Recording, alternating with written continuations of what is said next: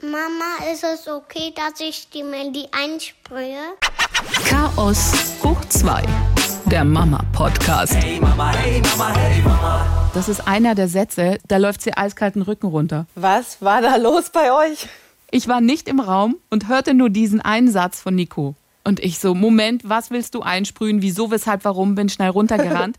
Und da hatte er das Sonnenschutzspray in der Hand. Ich habe die halt immer damit eingesprüht und er fand es total cool.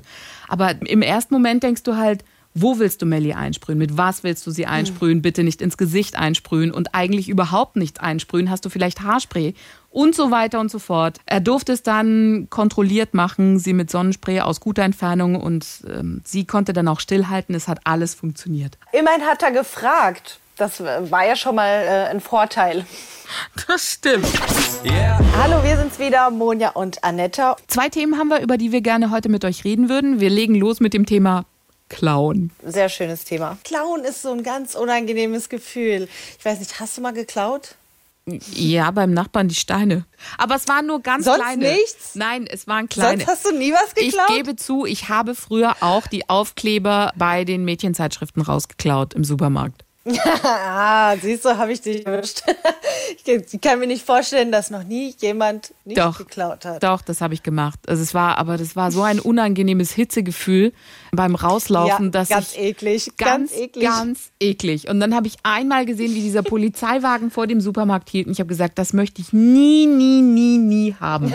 Ich habe ich hab da zu schwache Nerven für. Wie gesagt, zweimal so Aufkleber rausgeklaut und das war schon furchtbar. Ich bin nicht gemacht dafür. Was hast du geklaut? Ich habe im, ich hab im Klamottengeschäft einen Nasenring geklaut. Und das war auf viele Art und Weisen sehr dramatisch, weil da, da war ich gerade konfirmiert worden. Meine Eltern waren ganz stolz, ne? gerade 14 und konfirmiert und so toll gemacht, das Mädchen. Und irgendwie drei Tage später wurde ich beim Klauen erwischt. Du bist Ich habe erwischt worden. Äh, ja, ich wurde, ich wurde erwischt. Und ich hatte auch erst, ähm, ich hatte das Nasenpiercing ganz frisch. Das war quasi wie so eine Belohnung noch für die Konfirmation, weil ich dann ja ein bisschen größer war und ich mir das gewünscht habe. Und dann habe ich, hab ich einen Stecker für die Nase geklaut im Modegeschäft. Aber ich wurde angestiftet von meiner damaligen Freundin. Die hat das wohl öfter schon gemacht und die hat mir das dann so verkauft. Ja, das ist voll cool, weil dann musst du nichts bezahlen und du hast trotzdem alles. Im Prinzip hat sie recht. und das hatte, das hatte mich dann überzeugt. Und dann ähm, sind wir raus aus dem Geschäft, haben uns blöderweise auf die nächste Bank gesetzt und dann kam auch schon der Sicherheitsdienst und hat uns angesprochen. Und dann, ich weiß nicht, ob du das weißt, aber wenn du äh, in so einem Klamottengeschäft erwischt wirst, dann bringen die dich in den Keller.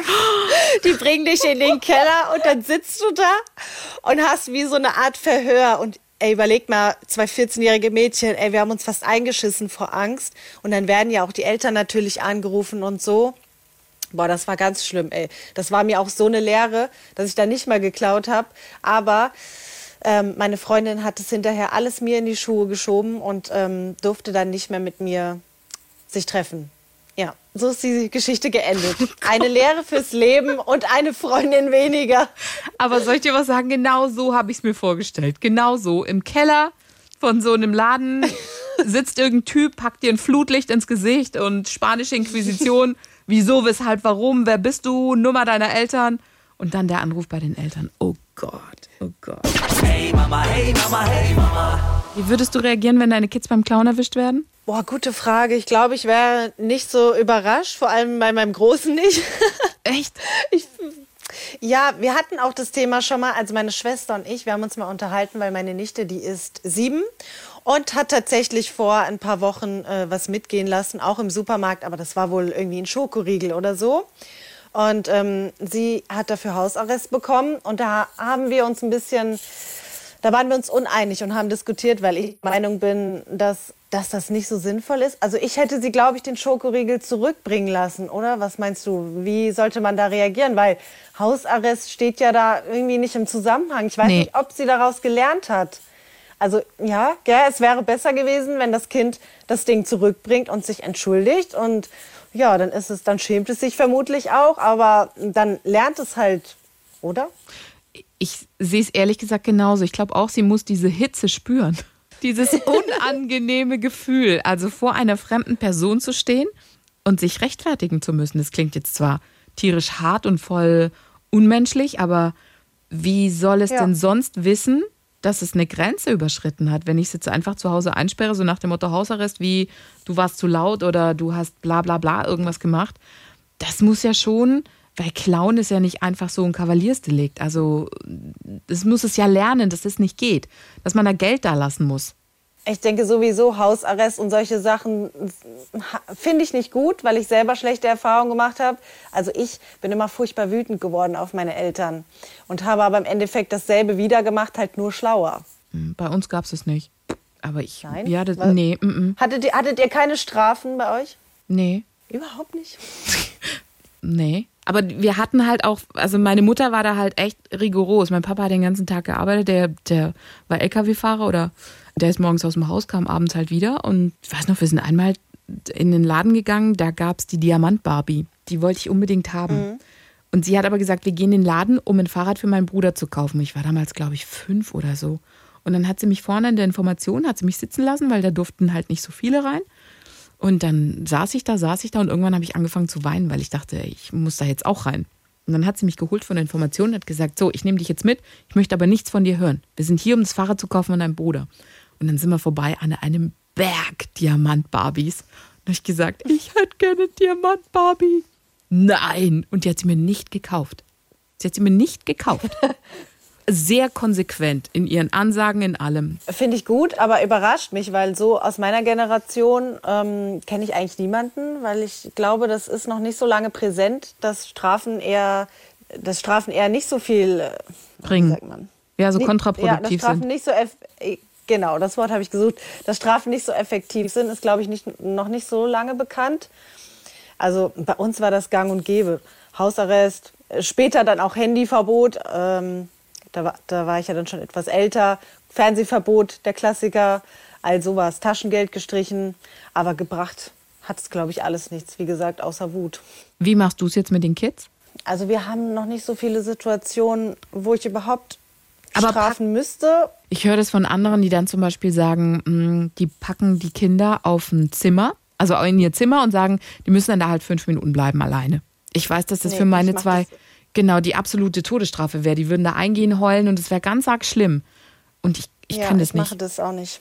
Ich kann das nicht. Nee, da, äh, ich habe da mit dem Vater ab und zu mal ähm, Diskussionen, weil wir vom Erziehungsstil ein bisschen unterschiedlich sind. Also im Großen und Ganzen ähm, nimmt er schon Tipps von mir an und so und macht das alles so, wie ich das meine, dass das richtig ist. Aber manchmal kommt er auch mit solchen Ideen um die Ecke. Ja, vielleicht müssten wir ihn mal ins Zimmer einsperren, wenn, er, wenn er sich wirklich schlecht, schlecht in Anführungsstrichen benimmt. Also wenn er seine Schwester haut und solche Sachen. Ich versuche halt immer, ja, Konsequenzen draus zu ziehen. Wenn er sein Tablet auf den Boden schmeißt und ich es ihm dreimal gesagt habe, es geht kaputt, so, dann nehme ich es weg. Ist es jetzt eine Strafe oder ist es eine Konsequenz oder beides? Weiß ich nicht. Ja. Konsequenz. Du hast es Ich angekündigt und ziehst es durch. Ja, genau. Also ich sehe das halt sinnvoller, als wenn ich jetzt, gerade in dem Alter, der versteht es doch gar nicht, wenn ich ihn einsperre und ich. Nee. Nee. Ich genauso. Hey Mama, hey Mama, hey Mama. Ein Thema haben wir noch, worüber wir gerne mit euch reden möchten. Ausbüchsen. Was ist passiert? Also, wir haben ja einen Garten, ne? Also, ich habe das Gefühl, dass äh, meine Kinder in der Corona-Zeit ein ganzes Stückchen selbstständiger geworden sind. Mussten sie ja auch, weil sie ja so nebenbei gelaufen sind. Und ich habe es dann leider ein bisschen überschätzt letzte Woche, als wir im Garten waren. Wir hatten nämlich unsere Nichte zu Besuch und ähm, mein Großer und die Nichte, die sind mit ihren Fahrrädern immer schon ganz fix unterwegs. Und wir haben hinter dem Garten so eine Hecke, also so eine Seite vom Garten ist zu. Da kann man quasi nichts mehr sehen, was draußen passiert. Das fängt schon mal gut an.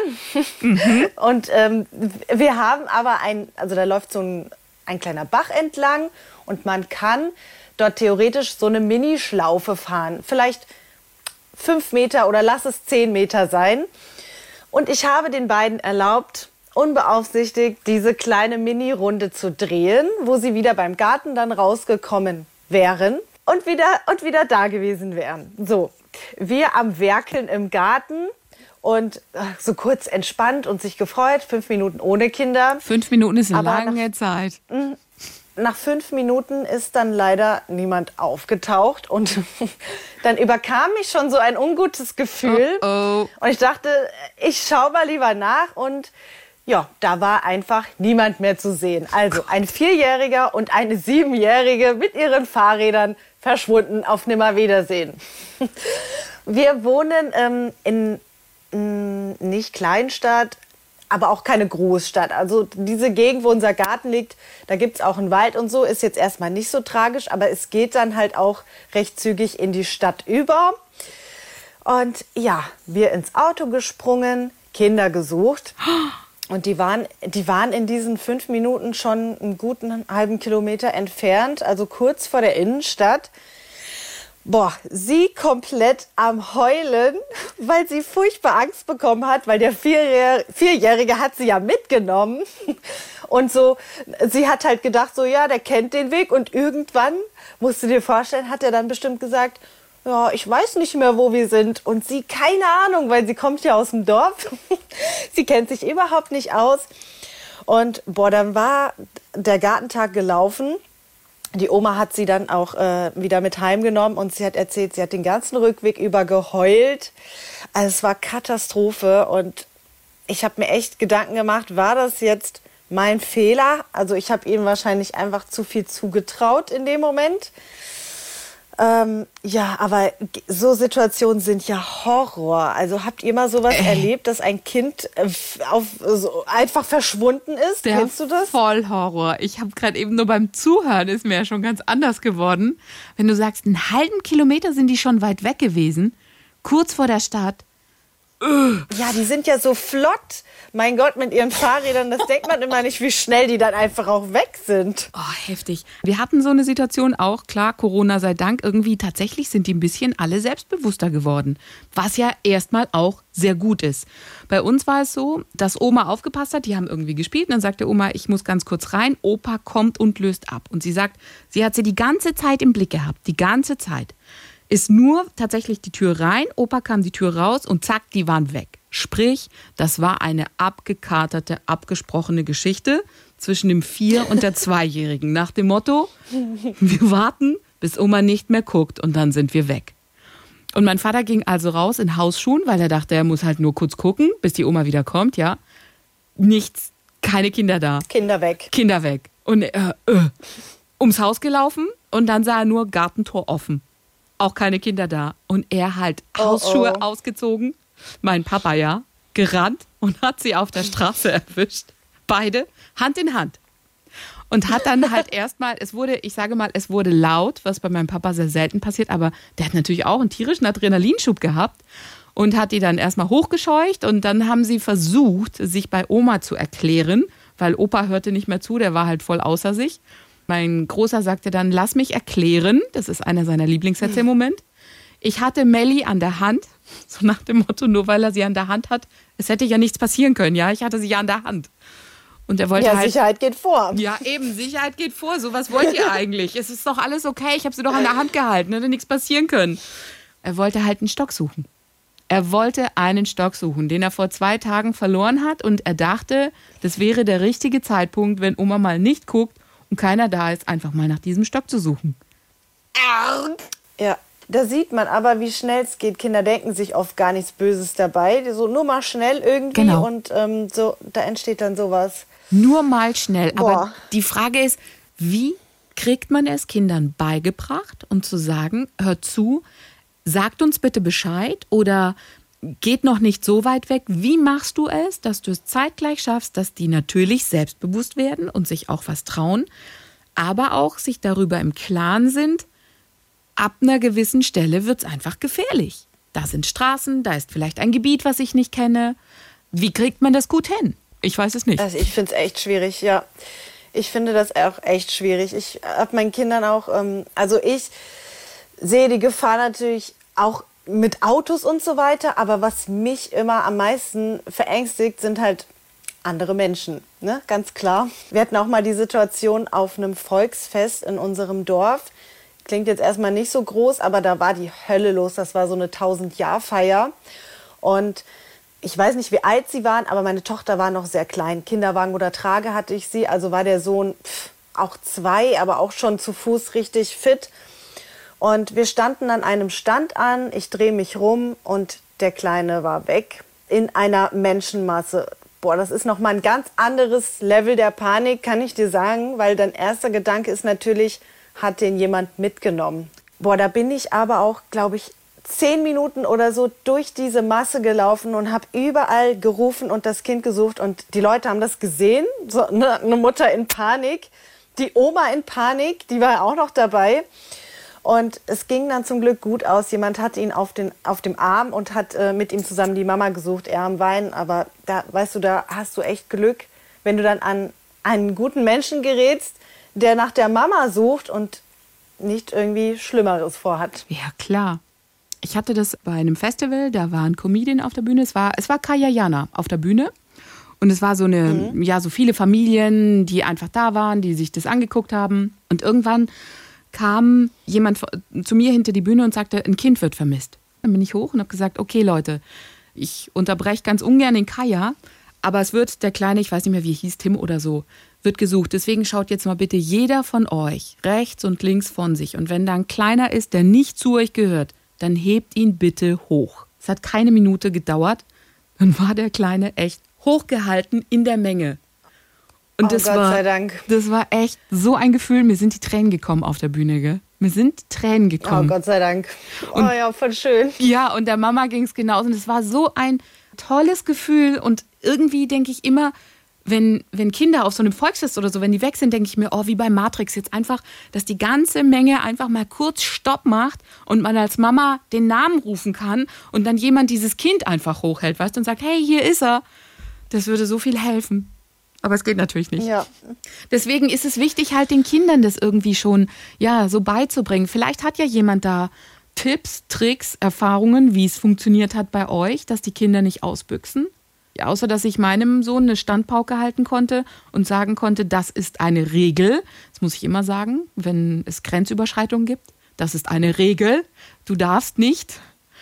Gartentor ist für dich Schluss. Du musst halt nur, wenn Mama und Papa dabei sind und ansonsten bleib bitte in der Hand. Wie hast du das jetzt mit deinen Kids gemacht? Ich äh, sage meinen Kindern auch, es gibt böse Menschen, ihr dürft nicht mit Fremden mitgehen und ja, diese Geschichten halt, aber ich finde, das ist so schwierig, weil man ja auf der einen Seite möchte, dass Kinder auch Vertrauen haben in andere Leute, aber gleichzeitig erzählst du denen, es gibt böse Männer, die dich mitnehmen können.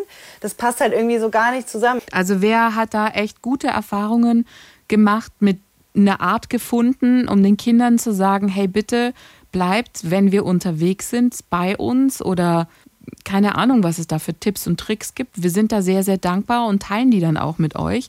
Schickt die uns an mamas.swr3.de. So, wir zwei sind raus, lassen euch gerne alleine mit dem Zitat von Crispels. Die Kita, die gibt die Bilder und Bastelarbeiten der Kinder in Müllbeuteln mit. Das spart vielen Eltern ein Umpacken. Hey Mama, hey Mama, hey Mama.